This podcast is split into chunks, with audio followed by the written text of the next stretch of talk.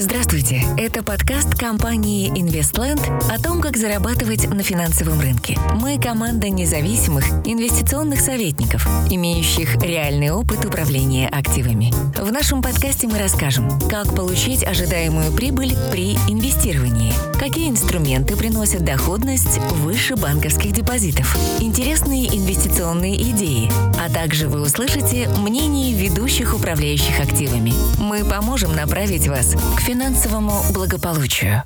Всем добрый вечер. Компания Investland и я, Евгений Климов, рады приветствовать всех участников сегодняшней онлайн-дискуссии. Сегодня пятница 13 и мы поговорим о структурных продуктах вместе с Андреем Лапиным, представителем компании BGC Broker. Андрей? Да, приветствую тебя, Евгений. А, сегодняшняя дискуссия пройдет в формате презентации, после которой мы ответим на все ваши вопросы. Поэтому большая просьба активно писать вопросы в чат, чтобы мы могли а, их аккумулировать и успеть а, ответить на все вопросы. Структурные продукты. Последние два года мы наблюдаем большой спрос со стороны клиентов банков, а также инвестиционные компании на альтернативные инвестиционные продукты. Это происходит на фоне низких процентных ставках по депозитам, а также низких доходностей в облигациях. Поэтому а, большинство клиентов при рассмотрении э, каких-то вариантов идут и покупают структурные продукты. И мы сталкиваемся очень часто, к нам приходят клиенты, которые получили большой негативный опыт а, при покупке этих продуктов, потому что они, клиенты не всегда достаточно квалифицированы, недостаточно а, знают эти продукты и не всегда оценивают риски и получают негативные последствия. С другой стороны, банки, заинтересованные в продаже структурных продуктов, не всегда раскрывают все риски. Поэтому мы решили провести сегодняшнюю дискуссию по этой теме, а, раскрыть полезную информацию, которая поможет вам избежать в дальнейшем потерь ваших, вашего капитала, а также правильно использовать этот структурный продукт. А, Андрей, перед тем, как начать э, презентацию по слайдам, я хотел бы тебя попросить представиться, рассказать вкратце о себе и о компании BGC Broker. Андрей? Евгений, спасибо за твое вводное слово. Да, действительно, структурные продукты в последнее время стали популярны. Меня зовут Лапин Андрей, я являюсь брокером структурных продуктов на, по прошествии последних э, почти что уже 15 лет. Начинали мы еще в России в первых мировых банках, да, сегодня занимаюсь продажей этих продуктов, собственно, для национальных инвесторов, частных инвесторов э, в компании BGC.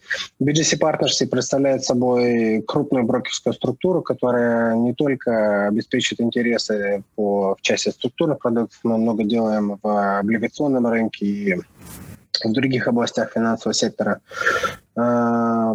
Квалификация людей в, э, наш, в брокере да, позволяет действительно иметь э, всю картину рынка, да, то есть иметь представление о том, что делают международные банки на международной арене, в том числе смотреть какие-то э, конкретные ситуации на локальных рынках, да, то есть у нас есть как и международный, так и региональный опыт. Ну, если, так сказать, начать с самого простого и понятного, да, то часто люди не совсем понимают, да, что конкретно представляет собой структурный продукт. То есть в разных, э, на разных регионах, в разных, в разных э, странах и э, в, разной, в разной форме эти продукты представляют собой разные ценные бумаги. Чаще всего, на самом деле, структурный продукт представляет собой долговую ценную бумагу. Эмитентом или Э, инициатором выпуска такого продукта является инвестиционный банк. Э, эти бумаги выпускаются в форме облигаций, э, купон по которым определяется динамика тех или иных базовых активов. Вот. Э, классификация, ну, как бы э, традиционно делят э, все структурные продукты на четыре большие категории, да, которые отличаются по сути своей. То есть э, есть э, часть продуктов, которые э, предназначены для сохранения и приумножения капитала. Э, инвесторы часто э, заботятся в большей степени о сохранении капитала, нежели получении какого-то инвестиционного дохода, ну, точнее, как для получения инвестиционного дохода, но связанного прежде всего с защитой капитала. Да. Такие продукты позволяют позволяют э, сохранить капитал и при этом участвовать в динамике того или иного базового актива, будь то одна акция или какой-то базовый фондовый индекс. Также различают э, продукты, так называемые с повышенным купонным доходом. На английском они формируются в группу так называемый yield enhancement, когда, э, по сути, э, доходность продукта зависит не только от э, кредитного качества эмитента, да, но и во многом зависит от динамики каких-то сопряженных с э, продуктом базовых активов. Э, то, что в международной практике называется market access, это продукты, позволяющие, структурные продукты, которые формируются таким образом, что э, участие для, для инвестора с, небольшим, с небольшими вложениями э, становится доступна возможность поучаствовать в динамике каких-то сложно конфигурируемых инвестиционных решений, как, как, например, фонды фондов, которые, в общем-то, принимают инвестиции от очень большого числа, от большого количества инвестиций. Да? А, Market Access позволяет такого рода решать эти э, продукты Market Access позволяют э, сделать э, доступным эти фонды фондов для инвесторов, для частных инвесторов с небольшими капиталами. Ну и для институциональных инвесторов часто используют так называемые leverage продукты или, как их называют в России, продукты с плечом, э, с финансовым рычагом, будем так говорить, да, когда инвесторы инвестируют свои средства, по сути, имеют возможность э, мультиплицировать участие в динамике того или иного актива, будь то на самом деле кредитный риск или участие в каком-то индексе и так далее. Они часто э, обладают повышенным риском и связи с тем менее популярны на сегодняшний день в России. Давай, э, давай тогда поговорим о наиболее популярном структурном продукте, который покупают э, российские инвесторы. Да. А, в период высоких процентных ставок, когда еще там в, двух, в начале 2000-х годов э, ставки были на уровне там, 5-6% по, по основным валютам, э, очень популярными были продукты защиты капитала, которые обеспечивали хорошую подушку для инвесторов. То есть э, многие могли покупать продукты с хорошим участием в базовых, базовых фондовых индексах или наборах акций, корзинах из акций и так далее. В связи с очень сильным падением ставок, как ты упомянул в начале нашей дискуссии, э, этот рынок немножко ушел в историю э, с больше э, связаны больше с высоким купонным доходом, потому что действительно инвесторы стремятся получить какую-то дополнительную премию к, на вкладываемые средства, да, и ставки по депозитным вкладам в банках их уже не устраивают, поэтому наиболее распространение получил так называемый Phoenix Autocallable или любые его конфигурации этого продукта, это традиционная э, облигация, выпущенная инвестиционным банком, которая представляет собой там, сроком от, э, скажем, около трех лет. Там, вообще говоря, их выпускают разными, разными периодами, но наиболее стандартным от трех до пяти лет. Вот. У этой э, облигации, собственно, несколько основных параметров, которые часто э, являются ну, ключевыми. Да? То есть есть некий набор акций, которые определенно обладают высокой степенью волатильности, не обязательно коррелируют друг с другом. А, динамика этих акций довольно трудно предсказуема, и возможность продукт позволяет получить более повышенную доходность за счет этого, за счет того, что когда компании, когда общий тренд рынка растет, да, там когда рынок растет, то, собственно, бумага это очень э, скажем так, выплачивать более повышенную доходность. Это часто связывает э, с событием, которое изображено на графике зеленой линии, да, когда бумаги динамично растут, и, в общем, клиент в очень коротком промежутке времени может получить э, приличный по сравнению, более, более высокий по сравнению с депозитной доходностью э, доход на, на свои инвестиции. Вот. Э, развитие этого продукта привело к тому, что э, впоследствии модификации новые позволили клиентам зарабатывать э, купон без отзыва, без, без предварительного отзыва продукта досрочно, да, позволять получать э, купоны на протяжении всего срока действия продукта, да, то есть как вот, например, изображено на, на графике синей линии, это когда, собственно, акции даже не обязательно должны расти, но если они сохраняют какой-то боковой тренд и не снижаются ниже определенного уровня защиты капитала, условного защиты капитала, да, то клиент все равно продолжительно получает свои купоны и, в общем-то, как бы остается доволен своими инвестициями.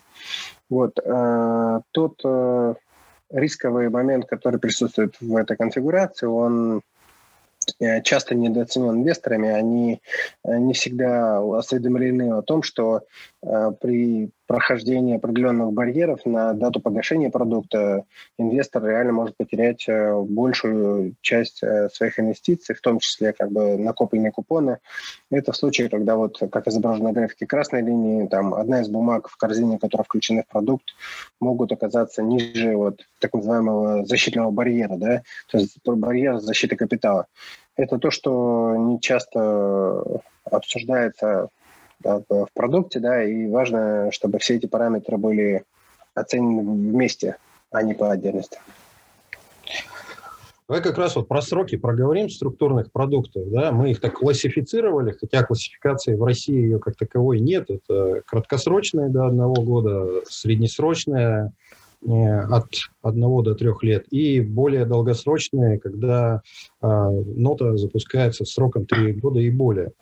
И вот следующие графики я как раз подготовил. Да, э, просто когда я слышал, э, ну и мне правда, тоже предлагали э, консультанты из банков, покупать там на 5 лет ноты, там, на 6 лет. Вот. Я всегда спрашивал, на, откуда у вас уверенность о том, что будет с компанией через 5 лет. Да?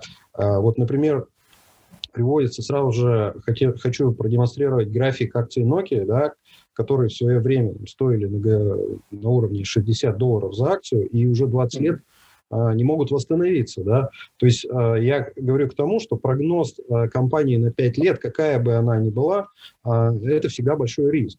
Вот. И чем больше срок инвестирования в ноту, тем больше рисков.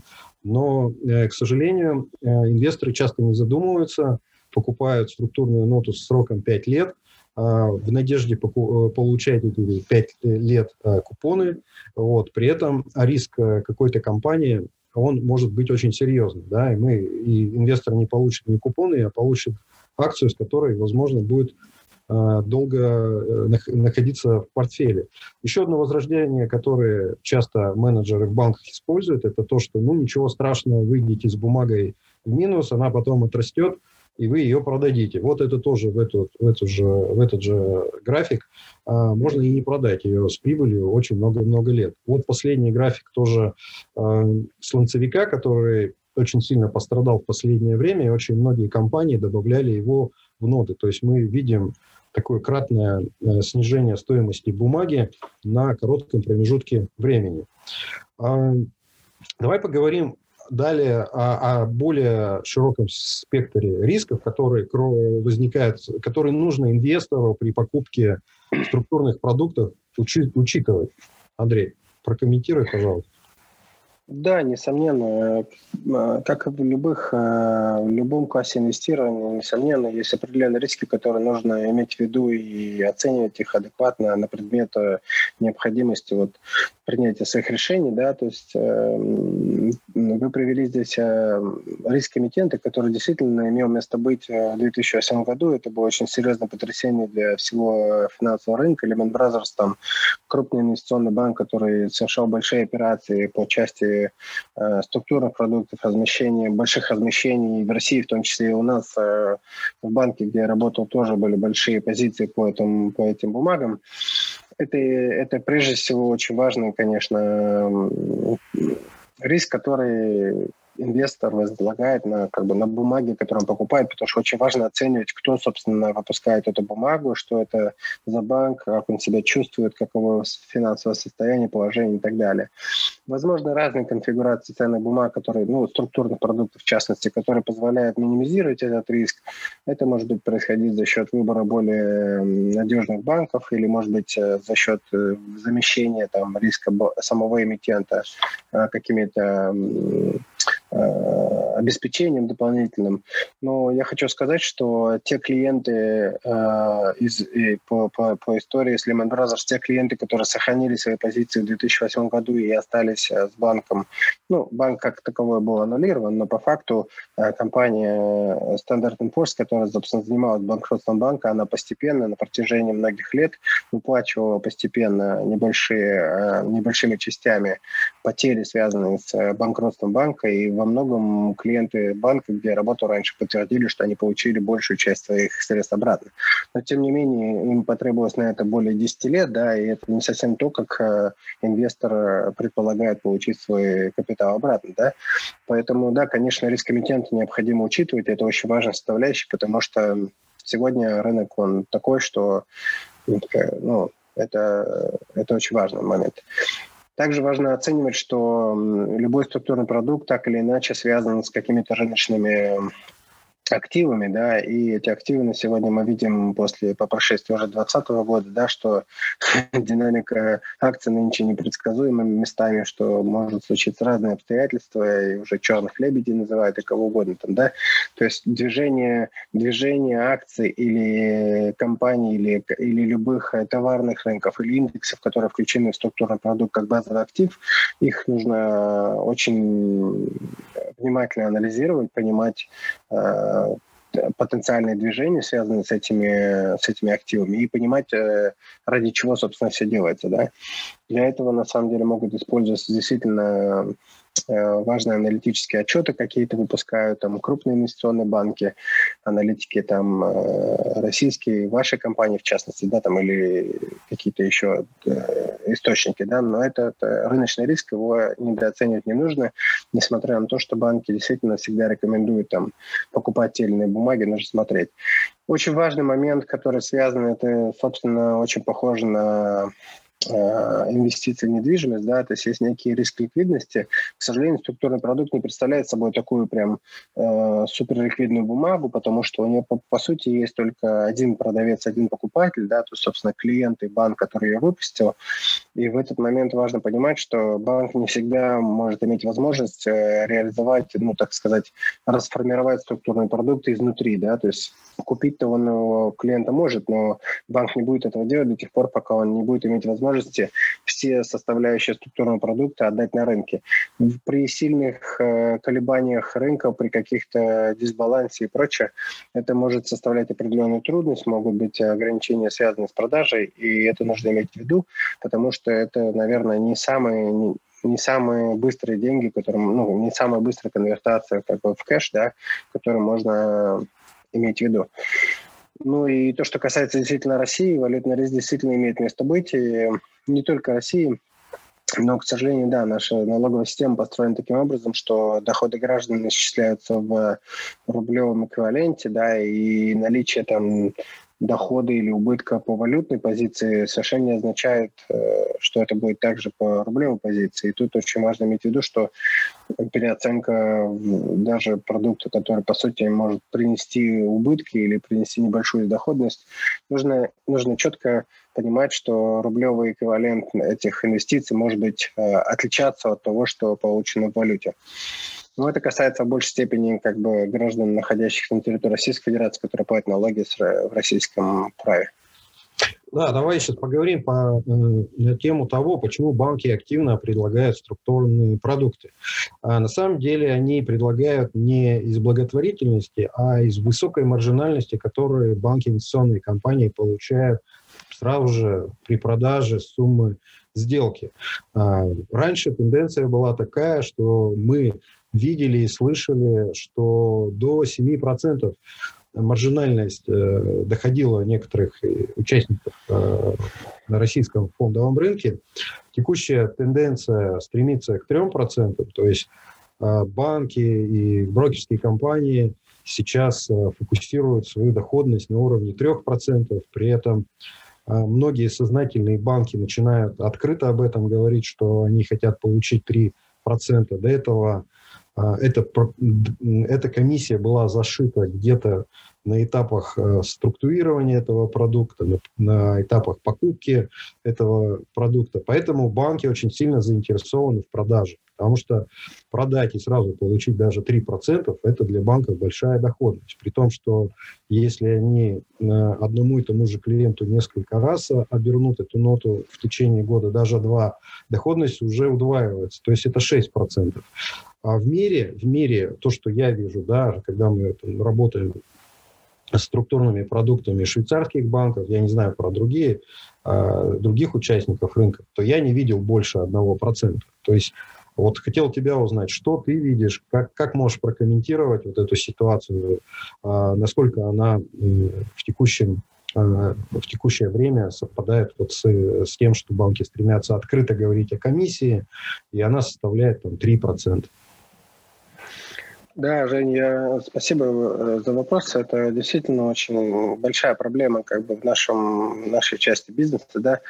Я, честно признаюсь, не видел, конечно, комиссии, ну вот э, если не вернуться, там, скажем, начало 2000-х годов до 7% доходящих, да, я видел действительно какие-то уровни в районе там 3-5%, но здесь очень важно понимать о сложности продукта и о длине этого продукта. То есть, когда в период высоких процентных ставок этот продукт представлял собой долгосрочную инвестицию там, в районе 5 лет, всем было, это было очевидно и понятно, что, ну, собственно, 1% годовых как э, некая менеджмент фи, да, который, в общем, берут все управляющие, а то и больше, она не представляла собой какой-то такой сверхъестественной суммы.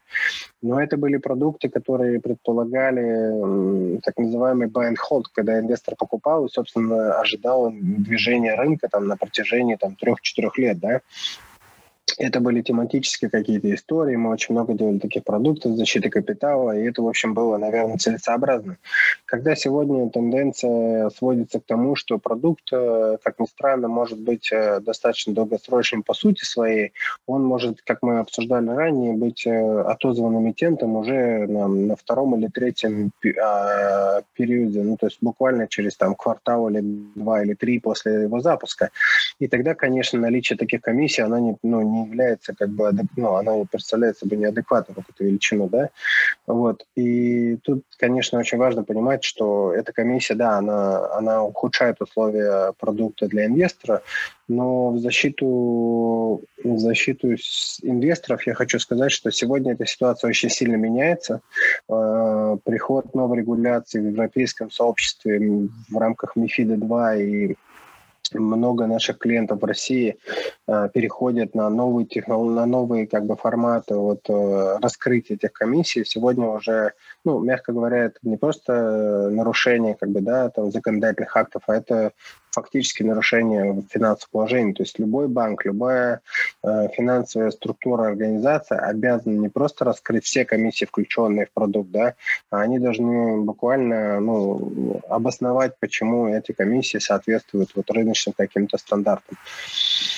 Вот. Тем не менее, да, у нас сохраняется высокий уровень комиссии, да, ну, мы, рынок идет к тому, что все больше и больше наших клиентов делают эти комиссии прозрачными, мы сталкиваемся с тем, что клиенты как бы видят, да, что продукт действительно непростой, он требует чуть-чуть больше внимания со стороны банков и персонала банка, да, но важно помнить, что да, это это немножко сложнее, чем просто сформировать портфель из каких-то набора акций и облигаций. А я хочу напомнить, э, уважаемые участники сегодняшней дискуссии, просьба описать э, ваши вопросы в чат, э, чтобы мы могли в конце ответить на них. По, я вот хотел привести как пример одну, одну структурную ноту, одного из глобальных банков, не буду раскрывать по понятным причинам и название этого банка, а хотел просто показать его э, структуру по себе. То есть срок 15 месяцев, комиссия сразу же публикуется, да, 1%, это открытая информация. Берется три эмитента из одной отрасли, при этом годовой процент 1, 11,5% годовых в долларах. То есть мы видим здесь в корзине достаточно э, известные акции, да, надежные по своим рейтингам, э, по оценкам, и при этом их всего три, и они из, из, из одной отрасли. Потому что следующий слайд, который, слайд, который я буду презентовать, а, там будет э, нота структурный продукт одного из российского участника, также не буду называть имени этого участника, в котором находится абсолютно разные по своей э, категории и компании, да, то есть мы видим тут Technology, первые три компании, тут же добавляется Airbus и Caterpillar, то есть абсолютно разные по своей структуре, эмитентов 5, а, они разные. Вот скажи, пожалуйста, если сравнивать два вот этих э, продукта, как бы ты оценил риски первого и второго в этой в, этом, в этой ситуации? Да, Евгений, здесь есть э, определенные, определенные принципы, по которым структурируют эти вещи, да, и действительно э, российский рынок немножко отличается от того, что происходит э, в европейской части, там, ну, в частности, в Швейцарии там, или в, в, европейских странах. Дело в том, что э, Так, проблемы с видео, Андрей. Я тогда продолжу. Пока. Математика определяет волатильность, да, то есть, ну, грубо говоря, разброс колебаний там акций, да, там, она определяет, как, какова вероятность э, получения того или иного купонного дохода, да, исходя из этого банки делают свои, как бы, оценки и, соответственно, выставляют свои котировки. Когда у тебя, э, если ты мог бы вернуться, пожалуйста, на предыдущий слайд, когда у тебя э, в три компании Apple, Amazon алфабет, это, я так понимаю, э, более простонародье Google, да? То есть это компании так или иначе связаны э, с э, интернет-технологиями, с э, каким-то, ну, то есть, мягко говоря, они в одном секторе, в одном коррелируемом бизнесе, да, то есть если технологии в целом как бы чувствуют себя хорошо, то, скорее всего, все эти бумаги будут чувствовать себя хорошо. Это крупные наши, так их называем, триллион клад, да, то есть когда компании действительно уже зарекомендовавшиеся, да, несмотря на разброс колебаний их цен, они все же обладают высокой степенью корреляции. То если же вернуться на слайд, э, который ты представляешь позже, я вижу здесь э, интернет-гигантов, э, я вижу здесь платежные системы, я вижу здесь ну, как бы так сказать, производство, я вижу здесь и тут же и телевидение, ну, как сказать, маркетинг, и телевидение, Netflix, да, и Airbus, ну, то есть это, это очень разрозненные сектора экономики, которые могут э, идти совершенно в противоположных э, тенденциях. И это э, ну, как бы в финансовой индустрии называется корреляция. Да? На нарушение корреляции приводит к тому, что вероятность получения купонного дохода по такому набору акций намного ниже, чем того, который был на предыдущем слайде.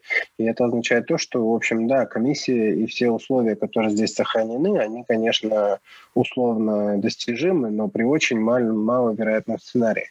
Это, к сожалению, никто инвестору не скажет. И здесь как раз, наверное, помощь э, таких компаний, как ваша, была бы уместна. Ну да, ну то есть, возвращаясь, если сравнивать, я тоже замечаю и отслеживаю там, движение многих структурных продуктов, которые делают не только в России, но и на глобальном рынке. И могу сказать одно, когда идет смешение э, разных отраслей и идет раскорреляция, то, как правило, это очень большой риск.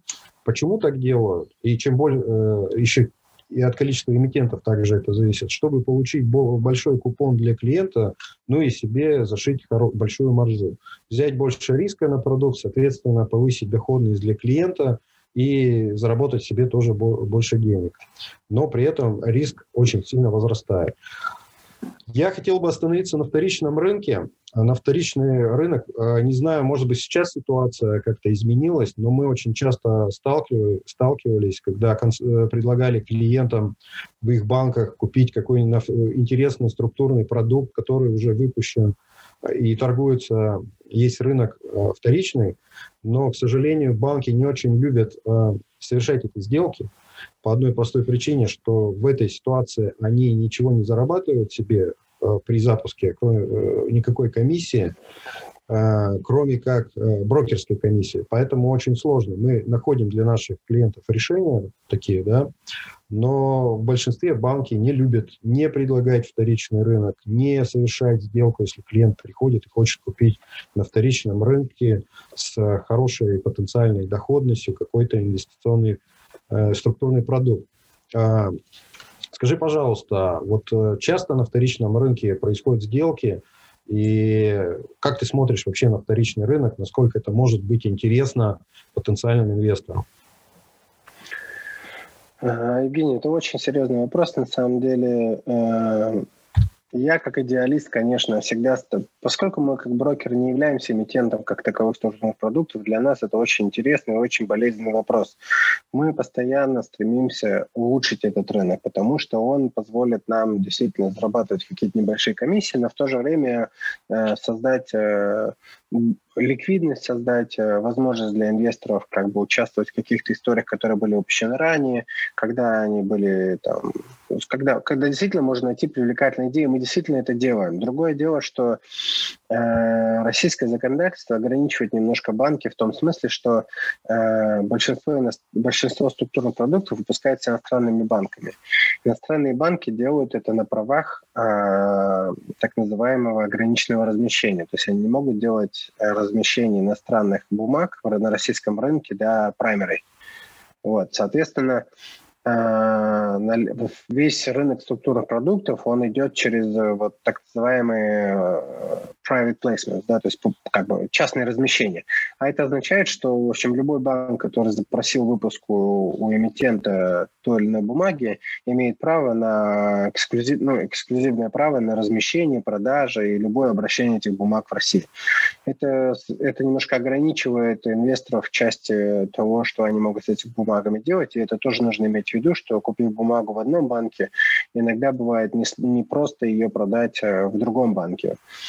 Тем не менее, как бы это происходит, в, европейской, в европейском праве это вполне нормальная ситуация. Действительно, многие банки предлагают не только свои ноты, но и ноты, э, ну и структурные продукты, которые, в общем, были выпущены как бы некоторое время назад. Более того, в Швейцарии, например, там, да, два крупнейших банка, UBS и Credit Suisse, выпускают бумаги довольно публично, то есть их можно приобрести по подписке или же поучаствовать в какой-то динамике, ну, в смысле, поучаствовать в какой-то бумаге, которая уже была ранее выпущена. Я надеюсь, что у нас просто очень-очень рынок э, молодой в этом смысле, да, и я надеюсь, что просто в скором времени мы придем к тому, что у нас сегодня уже очень многие российские банки начали выпускать эти бумаги, да, и впоследствии это станет более нормализованный, цивилизованный рынок, который бы позволит инвесторам самостоятельно ну, отслеживать как бы динамику тех или иных бумаг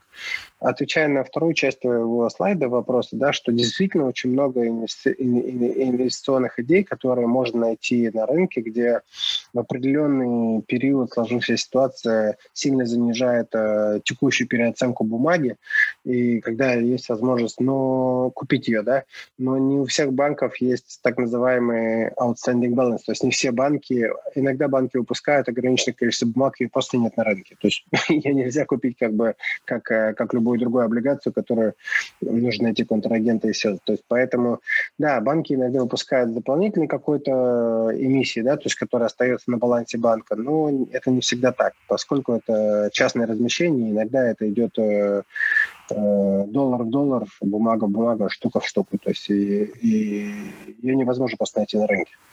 Хорошо, но тем не менее такая возможность есть. Э, нужно просто... Это правда да, обращаться к квалифицированной компании, и они помогут решить этот вопрос.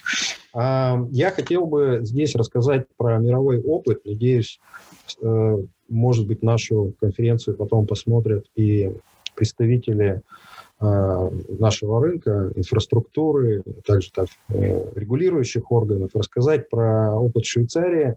В Швейцарии есть ассоциация Swiss Structure Product Association – а, это открытая информация, на которой изложены и рассказаны, и категоризированы, структурированы все структурные продукты, которые выпускаются в этой стране, с описанием этих структурных продуктов, с описанием рисков всех структурных продуктов, какому типу клиентов, с какими э, целями, какие структурные продукты подходят, более рискованные, не, менее рискованные. Потому что ну, на самом деле, с чем мы сталкиваемся? Иногда к нам клиенты обращаются. Первое, они вообще не поняли, что они купили. Второе, они купили структурный продукт, продукт с большим риском, который не соответствует их риск-профайлу, вот, и они получают а, неудовлетворительный результат. Вот, поэтому вот, а, в Швейцарии, например, решен этот вопрос. А, также на, этой, на этом веб-сайте там можно а, задать вопрос, клиента, э, клиенты задают вопрос, получают консультацию, информацию. И что самое важное, вот я недавно смотрел на этом сайте, они публикуют отчетность ежеквартальную, а сколько структурных продуктов было продано, каких структурных продуктов. У нас это какой-то черный рынок в текущей ситуации, ничего не понятно. Каждый банк а, кует там свои структурные продукты, говорит, что они самые уникальные, и в то же время нет консолидированной информации, что вообще происходит. Но, в принципе, можно предположить, что очень большое количество клиентов с депозитами пошли в этот рынок. И нужно понимать реально емкость этого рынка, а, чтобы понимать риски вообще в целом. Поэтому а вот э, слушатели, которые у нас э, присутствуют, они могут вот узнать про мировой опыт. К сожалению, пока в России такого нет, но я очень надеюсь, что все-таки Центральный банк или Науфор, они обратят на это внимание и все-таки наведут порядок на нашем рынке структурных продуктов, чтобы клиенты получали адекватную, открытую информацию и не теряли свои деньги при инвестировании в этот продукт. Ну и а, ближе к завершению хотел просто, а, нам уже нужно переходить скоро к вопросам, вопросы появляются, это радует. А, не то чтобы рекомендации, а советы, которые мы всегда а, транслируем нашим клиентам, что при покупке а, сложных инвестиционных продуктов нужно а, обращаться все-таки к помощи независимых э, инвестиционных советников, потому что они не заинтересованы в комиссии, которая формируется при покупке или продаже какого-то структурного продукта.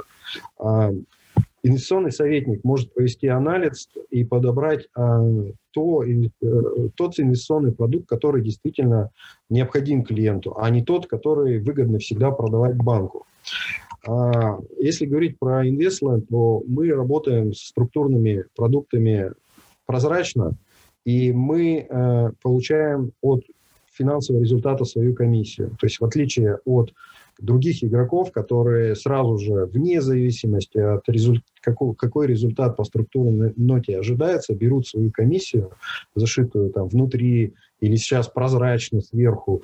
Мы не берем эту комиссию на входе, соответственно, условия по этой структурной ноте гораздо лучше, рисков меньше, и клиент нам а, платит, а, когда он получает положительный финансовый а, результат. Также, если вы уже инвестировали в какой-то продукт а, структурный, и а, у вас уже видны убытки, или часто, что мы, к сожалению, видим, когда приходят клиенты с отчетами, у них структурные продукты отражаются в их отчетах по номиналу, по той цене, которой они были приобретены. В то же время рыночная стоимость этих уже структурных продуктов гораздо ниже. И клиент не осознает, что у него уже от 10 миллионов рублей инвестированных не 10, а 5 осталось.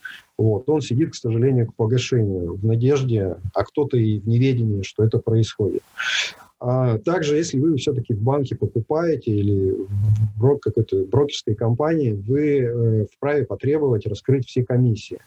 Вот. Ну и пожелание такое, не покупать на весь портфель структурных продуктов, на весь ваш инвестиционный портфель. Мы тоже видим, э, к сожалению, что иногда клиенты все деньги, которые были на депозите, они переводят в разные структурные продукты. Пусть они диверсифи... разные, эти структурные продукты, но это один класс инструментов, и в них есть у них общий один риск. Поэтому нужна диверсификация грамотная, и нужно учитывать этот, этот момент. Спасибо всем э, за внимание. Сейчас перейдем к вопросам. Отключу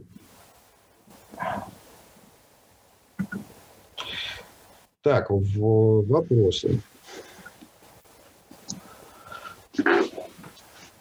Как, э, как комиссия банков влияет на итоговую доходность и защиту капитала для инвесторов? Ну, Андрей, мы уже это говорили, но все-таки, возможно, люди там позднее присоединились. Кратце а, ответь, пожалуйста, на этот вопрос. Да, конечно, Жень, нет проблем. Э, дело в том, что э, сумма инвестируемого капитала, да, то есть если инвестор гипотетически предложим, как ты упомянул, там 10 миллионов рублей, да, продукт, э, деньги, которые направляются в продукт, могут составлять 96, 97, 98 процентов от этой суммы, да. Соответственно, эта комиссия, она, естественно, уменьшает условия. То есть по факту банку придется выпускать продукт э, объемом в 10 миллионов рублей и платить купоны, исходя из номинала 10 миллионов рублей, хотя средств на обеспечение этого продукта меньше. Поэтому используется так называемая заниженная стоимость, по которой, собственно, банк продает этот продукт, я имею в виду банк, который структурирует этот продукт, да, и продает э, брокеру или банку, дистрибутирующим этот продукт, да, и, соответственно, клиент по факту инвестирует 10 э, миллионов рублей, до конечного банка-эмитента доходит 9 миллионов 600, рублей, 600 тысяч рублей, да, и, соответственно, эти деньги, они являются некой комиссией дистрибьютора, который, которая порой, как ты правильно отметил, может быть высока. Это не всегда так, и нужно помнить о том, что есть э, совершенно э, э, добросовестные участники рынка, которые декларируют о том, что либо эта комиссия взимается как, э, как брокерская комиссия поверх стоимости инвестиций, да, либо эта комиссия просто раскрывается и говорится о том, что действительно эта комиссия включена уже в продукт, вы просто инвестируете 10 миллионов рублей и понимаете, что это часть комиссии оплаченной. Но так или иначе, она либо присутствует, либо нет. Вопрос рынка заключается в том, что не все, несмотря на то, что регулятор начинает все больше внимательно за этим смотреть, сегодня это становится прям очень важным аспектом, потому что действительно эти деньги, они могли бы улучшить условия продукта для инвестора э, либо в части купона, либо в части доходности, либо в части э, каких-то условий продукта, которые могут отличаться друг от друга. Угу. Ну, вопрос, как, как вас зовут, я отвечу на него. Меня зовут Евгений Климов, компания Investland, и с нами сегодня Андрей Лапин, компания BGC Broker. А, далее вопрос задает э, участник, что делать, если уже купил структурную ноту и акция в ней упала сильно ниже барьера. Ну, давай я постараюсь ответить, а ты дополнишь, если что-то будет. Да, конечно. Тут зависит от того, какая акция э, упала. Да? Просто так акции не падают. Нужно посмотреть качество компании, качество эмитента и причины этого падения. И если есть перспективы восстановления стоимости акций, то, в принципе, это не так плохо, да. Другой вопрос, что часто бывает, ну, на самом деле, часто как э, брокеры, банки при формировании, опять же, структурной ноты высокой доходности часто добавляют риска и какую-нибудь не очень качественную бумагу с маленькой капитализацией, которая может привести к тому, что действительно акция сильно упала и вполне возможно она уже не вернется. Вот возьмем такой пример, с которым мы сами столкнулись, а, ну, не в структурных нотах. Компания Lucky Coffee, китайский Starbucks так называемый, да, который, в общем-то, хорошо рос, хорошо развивался, но была одна проблема, что они сфальсифицировали свою отчетность, и акция упала в 10 раз. Ну, и там же находится пока. Вполне возможно, через какое-то время она восстановится, а может быть нет. Поэтому все-таки изначально нужно покупать ноты, в которых качественные эмитенты. Вот. А оценить не всегда просто их обывателю. Да? Нужно обращаться в разные источники. Не только, но это как любой рынок. Вот вы на рынок идете, э, фрукты, овощи покупать, иногда там гнилой фрукт, да, по понятным причинам могут подложить. Так же и здесь. А нужно очень внимательно отслеживать качество и обращаться вот, э, к помощи независимых инвестиционных советников, которые могут вам это рассказать. Далее вопрос. Вы сказали, что Евгений, при выходе... Евгений, прошу да? прощения, а, можно ой, извини, я, да, хотел, давай, давай. я хотел добавить немножко. А, вот касательно этого вопроса по поводу уже купленной структурной ноты, и акция в ней сильно упала ниже барьера. А, тут очень, как ты правильно заметил, важно смотреть на бумаге, но э, если немножко предвосхитить этот вопрос, да, и подумать о том, как э, не попасть в такую ситуацию в будущем, потому что, как бы, ну, трудно оценить, да, почему бумага упала или там не упала. Так вот, я хотел сказать, что, к сожалению, сегодня ситуация такова, что у, частных инвесторов нет возможности, нет доступа как бы к аналитической информации, которая есть на самом деле у нас и которая есть, возможно, у вас, где мы можем посмотреть э, прогнозы аналитиков там крупнейших банков. То, что мы делаем всегда, мы делаем оценку компании, то есть э, в профессиональных системах типа Bloomberg мы можем видеть э, прогнозы аналитиков по той или иной бумаге, какие-то ценовые уровни, которые, собственно, эти банки ожидают по этой, а они анализируют финансовую отчетность компании. То чтобы не попасть в такую ситуацию, я бы сказал, что лучше обратиться к специалистам, которые могут э, дать полную картину или хотя бы просто показать, какова ситуация, или, может быть, воспользоваться какими-то э, платными ресурсами, где можно анализировать и хорошо про, э, про ну, как сказать, осмыслить э, компании, которые включены в портфель. Очень часто бывает, что портфель сам по себе из этих акций состоит хороший. Одна бумага, так называемый этот э, аутсайдер, которая не коррелирует с основным движением, очень сильно волатильная. Она обеспечивает высокую доходность. Самое главное написать на заголовке продукта, что он платит безумную доходность годовых. По факту это небольшой купон там на квартал, и не факт, что ты его получишь. Вероятность его получения, как мы уже говорили, может быть очень невысока. Поэтому нужно смотреть, прежде всего, что за базовые активы, какие условия, какие, какая условия выплаты купона и так далее. Угу. Спасибо, Андрей. Э, немножко ускоряюсь, э, потому что время... Да, хорошо. А, вы сказали, что при выходе из барьерной, из барьера одной из бумаг полученные купоны тоже сгорают. Разве это так? Ведь э, они уже начислены и находятся на счете клиента. Ну, ты, наверное, имел в виду будущие купоны э, сгорают. Начисленные уже не сгорают.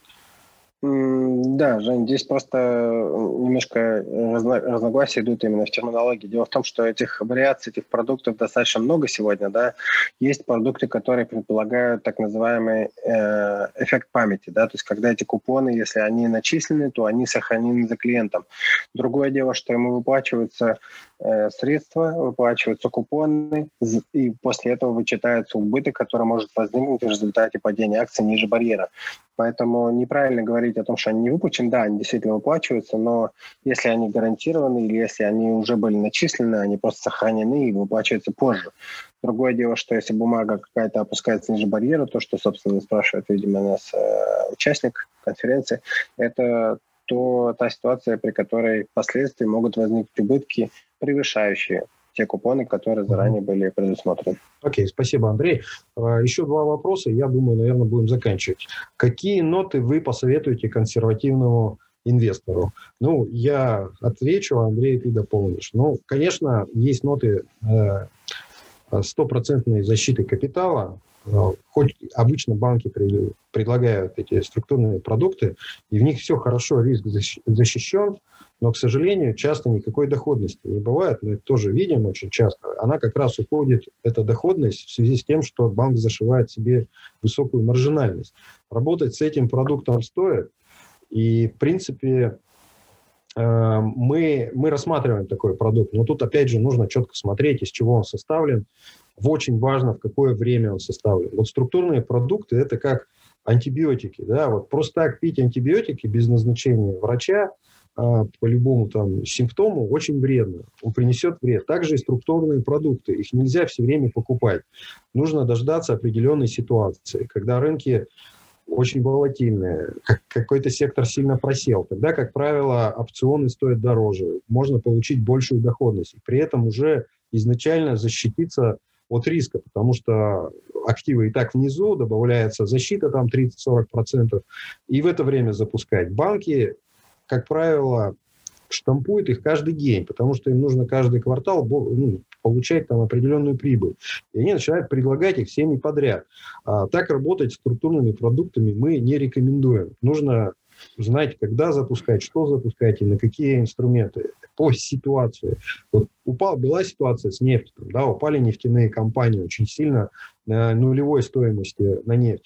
Многие, я вижу, там швейцарские банки, они предлагали на этот сегмент консервативный, достаточно структурный продукт на эту отрасль. Была ситуация. Сейчас многие из этих акций уже отросли, и, скорее всего, нет смысла в этом участвовать.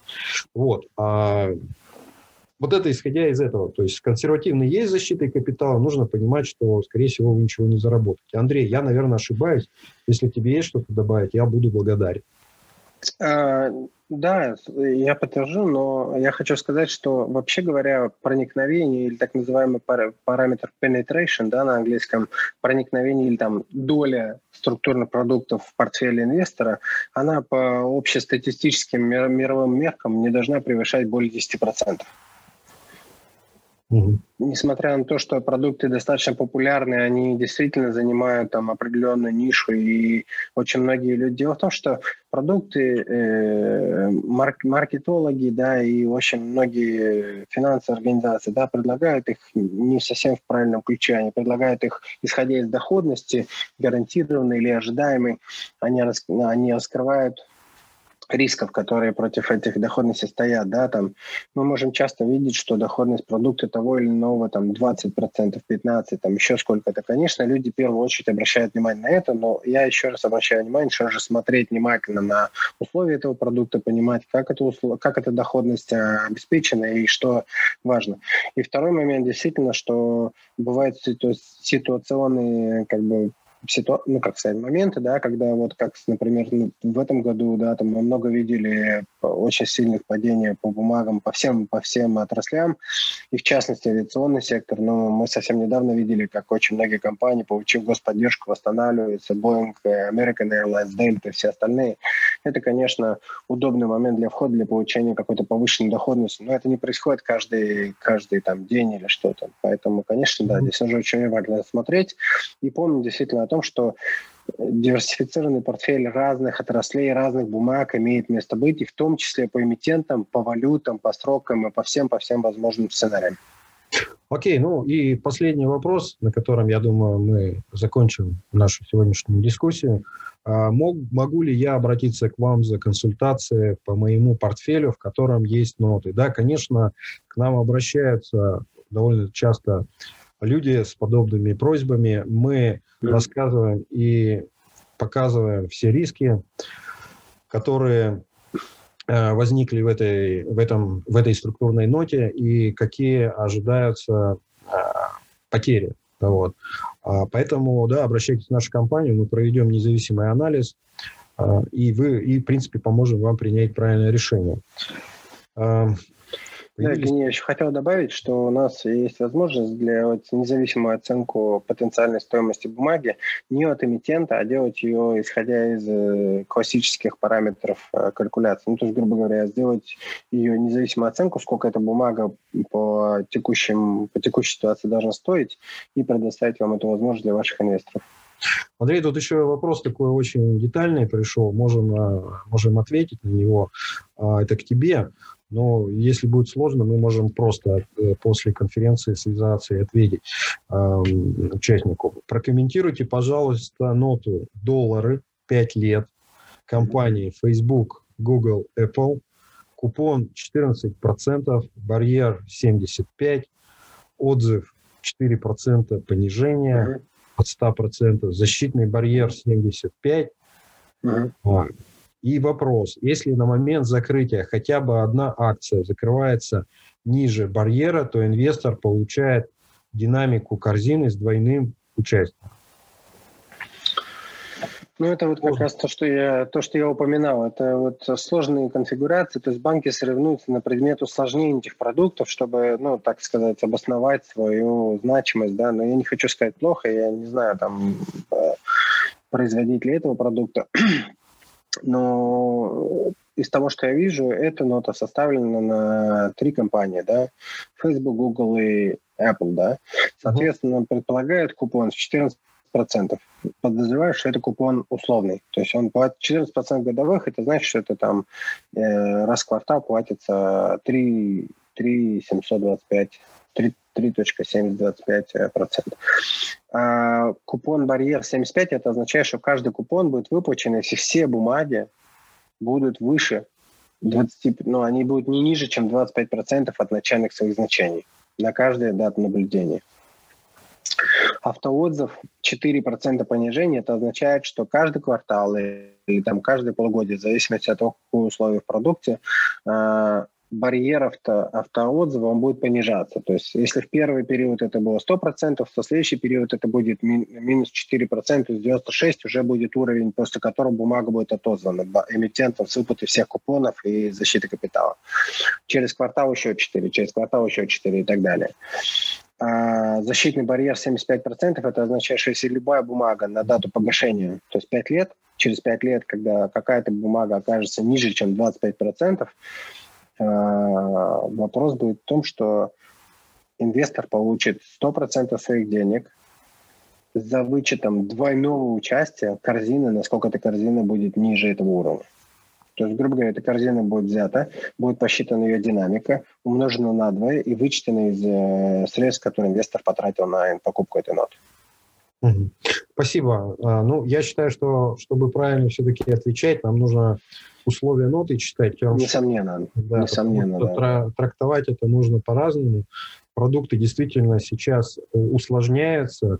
А, все, банки все больше и больше пытаются найти а, возможности, чтобы повысить доходность и свою, и клиента, и застраховать в то же время. Поэтому нужно смотреть и читать а, более внимательно. А, я предлагаю закончить. Андрей, спасибо тебе большое за участие, за интересные ответы, за интересную информацию, которую ты рассказал нам, участникам дискуссии. Я желаю хороших, верных инвестиционных решений. Увидимся на следующей неделе. Мы будем рассказывать о том, как можно заработать э, и сохранить в евро свои сбережения. Будет интересный вебинар, поэтому приглашаю вас регистрироваться. Также вот сейчас э, у вас появился опросник по итогам нашей дискуссии. Большая просьба, если не сложно ответить на него, потому что это нам даст понимание, насколько мы правильно вам даем материал, насколько вам интересна наша информация. А, Андрей, тебе слово заключительное. Спасибо большое за приглашение, было интересно побеседовать. Действительно, структурный продукт – такой новый немножко симбиоз э, акций, облигаций. Трудно понять людям, как э, сразу вникнуть в весь продукт. Очень много конфигураций продуктов. Я бы сказал, правильным решением будет действительно обращаться к специалистам, потому что это не совсем то же самое, что купить или поменять валюту, или там, скажем, купить какую-то акцию Facebook и держать ее там 5 лет. Здесь нужно немножко больше вникнуть в детали, в математику и в разные особенности, характерные отличия продукта от одного от другого. Term sheet, э, хорошая консультация, удачных всем инвестиций. Будьте здоровы. Спасибо, Андрей. Э, и тут приходит уже статистика ответов на наш опрос. Первый опрос был, я думаю, всем интересно будет быстро прослушать. У вас был опыт покупки структурных нот. 88% участников ответили, что был положительный и отрицательный, что радует 50 на 50%. Вы планируете снова э, инвестировать в структурные продукты, 63% ответили. А вы хотели бы узнать альтернативу структурных продуктов 89%. Очень интересная статистика. Спасибо еще раз всем участникам. Всего хорошего. До свидания. Счастливо. Спасибо за внимание. Подписывайтесь на наш подкаст. Желаем вам верных инвестиционных решений. Информация, размещаемая в настоящем документе, в том числе содержащая результаты исследований, оценки, прогнозы в отношении финансированных инструментов, о существе, характеристиках финансового инструмента, комбинации инструментов, изменении его, их стоимости, результаты технического и или фундаментального анализа, не является индивидуальной инвестиционной рекомендацией, и финансовые инструменты либо операции, упомянутые в ней, могут не соответствовать вашему инвестиционному портфелю и инвестиционным целям, ожиданиям. Определение соответствия финансового инструмента либо операции вашим интересам, инвестиционным целям, инвестиционному горизонту и уровню допустимого риска является вашей задачей. ООО ИК Инвестленд не несет ответственности за возможные убытки в случае совершения операций, либо инвестирования в финансовые инструменты, упомянутые в информации, и не рекомендует использовать указанную информацию в качестве единственного источника информации при принятии инвестиционного решения. Информация не может рассматриваться в качестве гарантии или обещаний в будущей доходности вложений, уровня риска, размера издержек, безубыточности инвестиций. Результат инвестирования в прошлом не определяет дохода в будущем, не является рекламой ценных бумаг. Информация составлена на основе публичных источников, признанных надежными. Однако ООО «Инвестленд» не несет ответственности за точность приведенных стратегий данных. Инвестирование в ценные бумаги сопряжено со значительным риском, и решения об инвестициях должны приниматься инвестором самостоятельно. Аналитические материалы ООО «Инвестленд» являются внутренними документами компании, а также имеют целью информирования клиентов.